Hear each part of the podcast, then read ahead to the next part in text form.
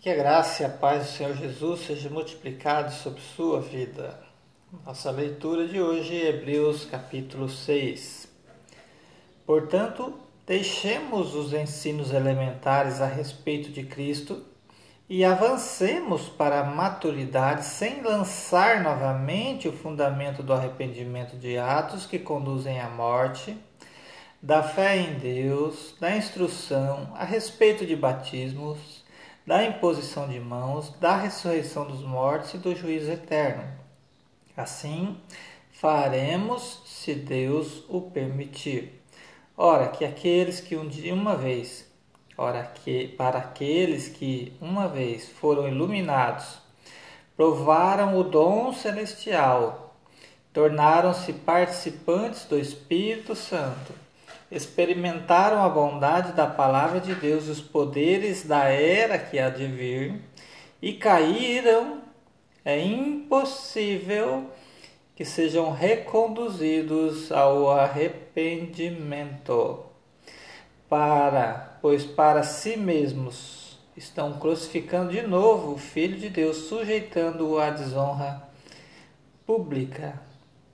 Pois a terra que absorve a chuva que cai frequentemente, dá colheita proveitosa àqueles que a cultivaram, recebe a bênção de Deus, mas a terra que produz espinhos e ervas daninhas é inútil e logo será amaldiçoada. Seu fim é ser queimada. Amados, mesmo falando dessa forma, estamos convictos de que de coisas melhores em relação a vocês, coisas próprias da salvação. Deus não é injusto, ele não se esquecerá do trabalho de vocês e do amor que demonstraram por ele, pois ajudaram os santos a, e continuam a ajudá-los. Queremos que cada um de vocês mostre essa mesma prontidão até o fim, para que tenham plena certeza da esperança esperança. De modo que vocês não se tornem negligentes, mas imitem aqueles que, por meio da fé e da paciência, recebem a herança prometida. Quando Deus fez a sua promessa a Abraão, por não haver ninguém superior por quem jurar, jurou por si mesmo, dizendo: Esteja certo de que o abençoarei e farei numerosos os seus descendentes. E foi assim que, depois de esperar pacientemente, Abraão alcançou a promessa. Os homens juram por alguém superior a si mesmo, e o juramento confirma é, o que foi dito, pondo fim a toda discussão, querendo mostrar de forma bem clara a natureza imutável do seu propósito para com os herdeiros da promessa. Deus o confirmou com juramento, para que, por meio de duas coisas imutáveis nas quais é impossível que Deus minta, sejamos firmemente encorajados, nós que nos refugiamos nele para tomar posse da esperança a nós proposta, temos esta esperança como âncora da alma, firme e segura, a qual adentra o santuário interior por trás do véu, onde Jesus, que nos precedeu, entrou em nosso lugar, tornando-se sumo sacerdote para sempre, segundo a ordem de Melquisedeque. Amém. Nós vemos aqui uma, uma frase que chama atenção, aqui no versículo 4, né? Aqueles que uma vez foram iluminados, provaram o dom celestial, tornaram-se participantes do Espírito, experimentaram a bondade da palavra de Deus, os poderes da era que há de vir, vai chegar, e caíram. É impossível, é impossível que sejam reconduzidos ao arrependimento, né? pois para si mesmos estão crucificando de novo o Filho de Deus, sujeitando a desonra pública. Né? Nós vemos muitas religiões nos dias de hoje que levam as pessoas a uma falsa fé, a uma falsa crença com seus falsos ensinos. É ou não é? E essa pessoa fica com o carimbo de crente, o carimbo de evangélico, o carimbo de salvação que essa religião produziu, ou esse conhecimento errado produziu, né? Essa pessoa, se ela às vezes experimentou alguma coisa disso que, que a Bíblia está dizendo aqui, mas superficialmente, não se aprofundou, só se preocupou com rituais ou com recompensas, né? Essa pessoa não se arrependeu. Essa pessoa estava buscando é, recompensas que a religião pode dar, sim. Né? Mas Deus não se preocupa com isso. Deus quer que as pessoas se arrependam dos seus pecados e, e aceitem Jesus como seu Senhor e Salvador e tenha certeza da sua salvação, certeza das promessas de Deus sobre sua vida essa pessoa ela vai crescendo em conhecimento, em graça, de fé em fé e, e vai é, é uma crescente, não é uma decrescente. Não tem altos e baixos, né?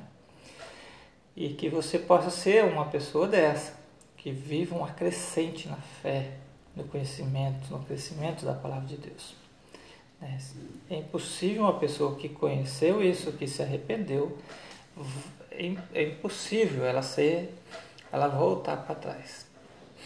Tá bom? Então, e se você é uma dessas pessoas que é, não experimentou arrependimento, você possa experimentar. E você nunca se desvie desse caminho. Capítulo 7. Esse Melquisedeque, rei de Salém e sacerdote do Deus Altíssimo, encontrou-se com Abraão quando este voltava depois de derrotar os reis e o abençoou. Abraão lhe deu o dízimo de tudo. Em primeiro lugar, seu nome significa Rei de Justiça, depois Rei de Salém, que quer dizer Rei de Paz.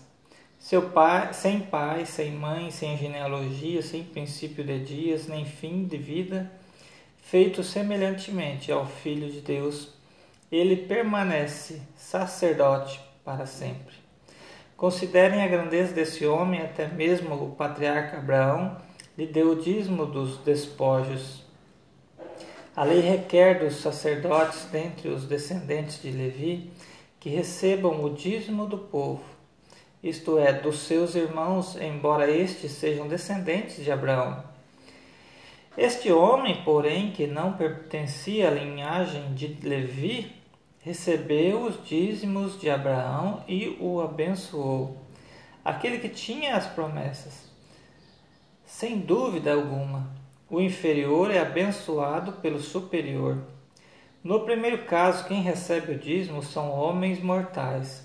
No outro caso, é aquele de quem se declara que vive. Pode-se até dizer que Levi, que recebe os dízimos, entregou por meio de Abraão Pois quando Melquisedeque se encontrou com Abraão, Levi ainda, é, Levi ainda não havia sido gerado. Se fosse possível alcançar a perfeição por meio do sacerdócio levítico, visto que em sua vigência o povo recebeu a lei, porque haveria ainda necessidade de se levantar outro sacerdote segundo a ordem de Melquisedeque e não de Arão. Certo é que quando é, a mudança de sacerdócio é necessário que haja mudança de lei. Ora, aquele que de quem se dizer, ora aquele de quem se dizem estas coisas pertencia a outra tribo da qual ninguém jamais havia servido diante do altar, pois é bem conhecido que, os nosso, que o nosso Senhor descende de Judá, tribo da qual Moisés nada fala quanto a sacerdócio. O que acabamos de dizer fica ainda mais claro quando aparece outro sacerdote semelhante a Melquisedeque, alguém que se tornou sacerdote não por regras relativas à linhagem, mas segundo o poder de uma vida indestrutível, porque sobre ele é afirmado: Tu és sacerdote para sempre, segundo a ordem de Melquisedeque. A ordenança anterior é revogada porque era fraca e inútil, pois a lei não havia aperfeiçoado coisa alguma, sendo introduzida uma esperança superior pela qual nos aproximamos de Deus. E isso não aconteceu sem juramento.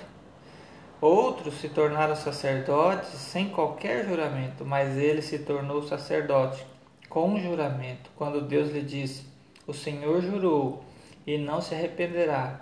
Tu és sacerdote para sempre. Jesus tornou-se por isso mesmo a garantia de uma aliança superior. Ora, daqueles sacerdotes tem havido muitos que a morte os impede de continuar em seu ofício. Mas visto que vive para sempre, Jesus tem um sacerdote permanente.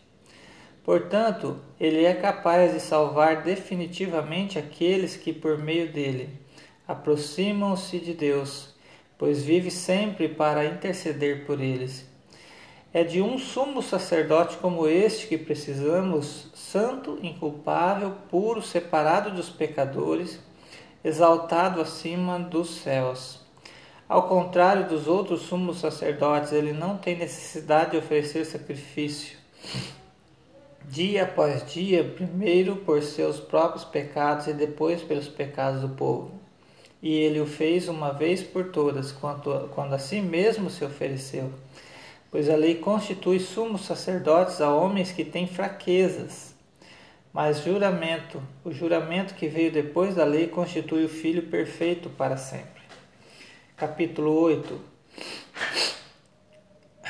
O mais importante do que estamos tratando é que temos um sumo sacerdote como esse, o qual se assentou à direita do trono da majestade nos céus e serve no santuário, no verdadeiro tabernáculo que o Senhor erigiu e não o homem. Todo sumo sacerdote é constituído para apresentar ofertas e sacrifícios. E por isso era necessário que também este tivesse algo a oferecer.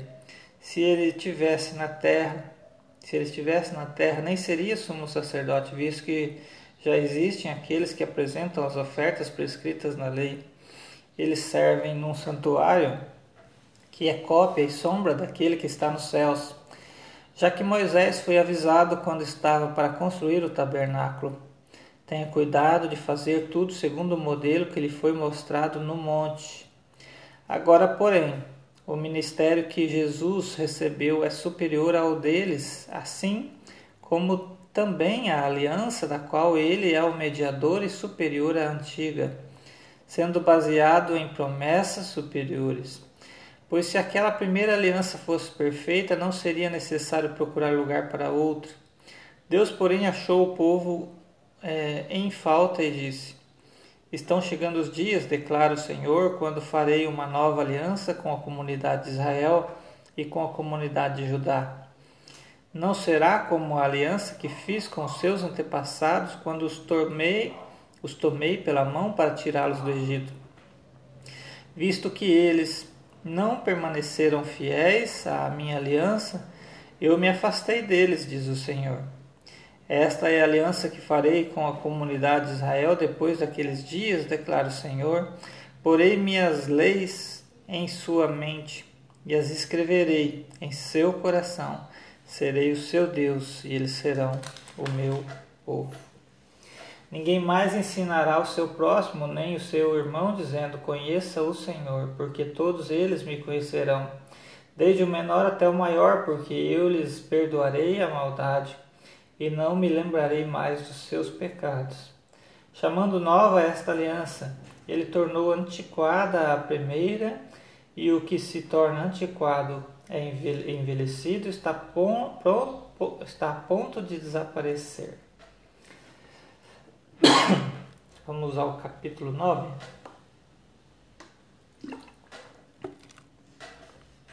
Sem ser profissional é difícil, né? Profissional da voz. Talvez quando a voz se engasga. Capítulo 9. Ora, a primeira aliança tinha regras para adoração e também um tabernáculo terreno foi levantado um tabernáculo na parte da frente, chamado Lugar Santo. estavam o candelabro, a mesa e os pães da presença. Por trás do segundo véu havia a parte chamada Santo dos Santos. Presta atenção nesses versículos, porque é de alguém que conhece, que via isso né, no, no santuário. Né? Então ele escrevia isso bem certinho. Ó. Versículo 4. Onde se encontravam o altar de ouro para o incenso e a arca da aliança totalmente revestido de ouro. Nessa arca estava um vaso de ouro contendo o maná, a vara de Arão que floresceu e as tábuas da aliança. Acima da arca estavam os querubins da glória, que com a sua sombra cobriam a tampa da arca. A respeito dessas coisas não cabe agora falar detalhadamente. Né? Ou ele via, porque no, no templo havia lá o, santo dos santos, né? Será que era um sumo sacerdote aqui? E ou ele conhecia muito bem, né, a história de Israel, as escrituras. Estando tudo assim preparado, os sacerdotes entravam regularmente no lugar santo do tabernáculo para exercer o seu ministério. No entanto, somente o sumo sacerdote entrava no Santo dos Santos apenas uma vez por ano e nunca sem apresentar o sangue do sacrifício que ele oferecia por si mesmo e pelos pecados que o povo havia cometido por ignorância. Dessa forma, o Espírito Santo estava mostrando que ainda não havia sido manifestado o caminho para o Santo dos Santos, enquanto permanecia o primeiro tabernáculo. Veja só que interessante aqui, né? Em Atos, a gente vê a descida do Espírito Santo, né? vamos dizer assim, o nascimento, a entrada do Espírito Santo na Terra. Mas como ele é Deus, né? a Trindade Santa, o Espírito Santo, é, sempre foi Deus, né? coexiste em essência né? com o Pai, com o Filho. É, nunca deixou de agir, né? Só que em, é, no Antigo Testamento eram atividades específicas, né?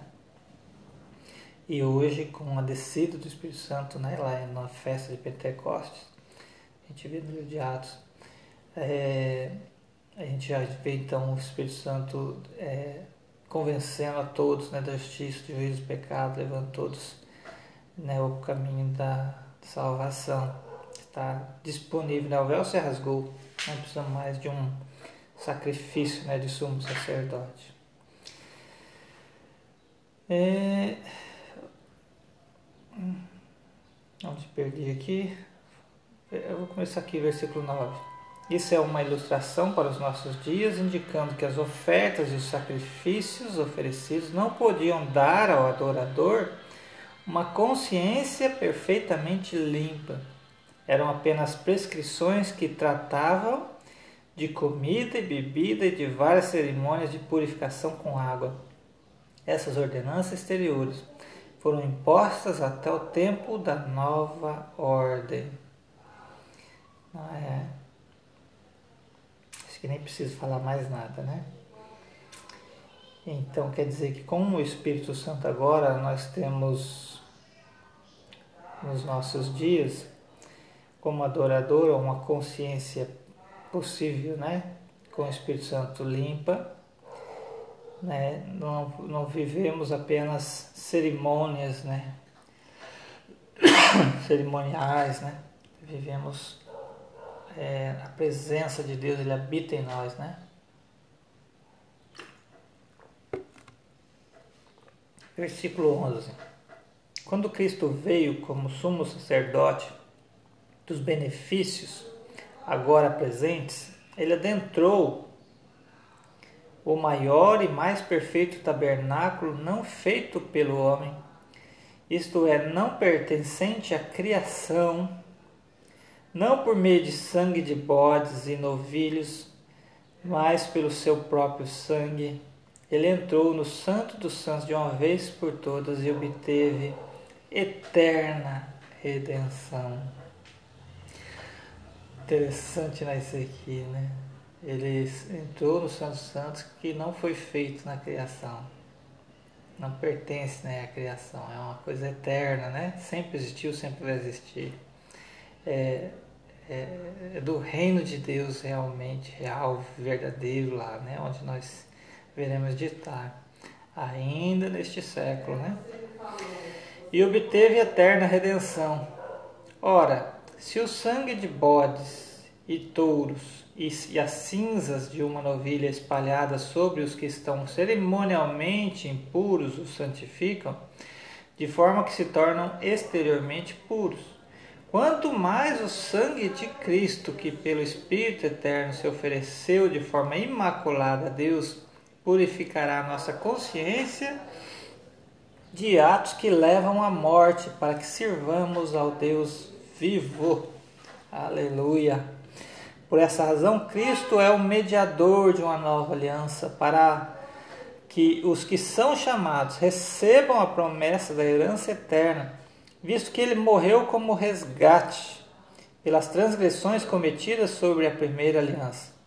No caso de um testamento, é necessário que se comprove a morte daquele que o fez, pois um testamento só é válido no caso de morte, uma vez que é, nunca vigora enquanto está vivo quem o fez. Por isso, nem a primeira aliança foi sancionada sem sangue. Quando Moisés terminou de proclamar todos os mandamentos da lei a todo o povo, levou sangue de novilhos e de bodes, e também água, lã vermelha e ramos de sopo e aspergiu o, pró o próprio livro e todo o povo, dizendo: Este é o sangue da aliança que Deus ordenou que vocês obedeçam. Da mesma forma,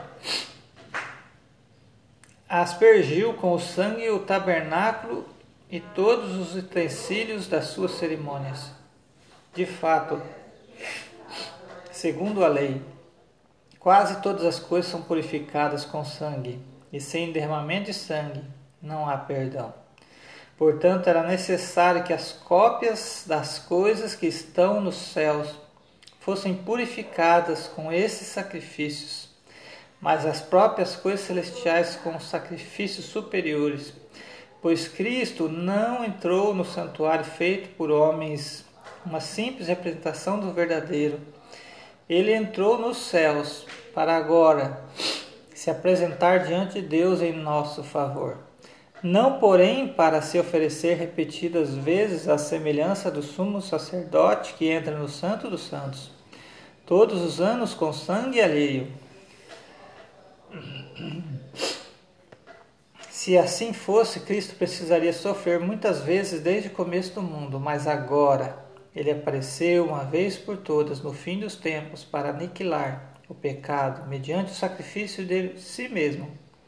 Da mesma forma como o homem está destinado a morrer uma só vez e depois disso enfrentar o juízo, assim também Cristo foi oferecido em sacrifício uma única vez para tirar os pecados de muitos. Quer dizer que não é todos que vai aceitar, Deus quer que todos sejam salvos, mas muitos, né, que que vão aceitar, né? e aparecerá a segunda vez, não para tirar o pecado, mas para trazer salvação aos que o aguardam. Aleluia! Assim paramos por aqui no capítulo 9. Próxima leitura iniciamos a partir do capítulo 10. Deus abençoe sua vida.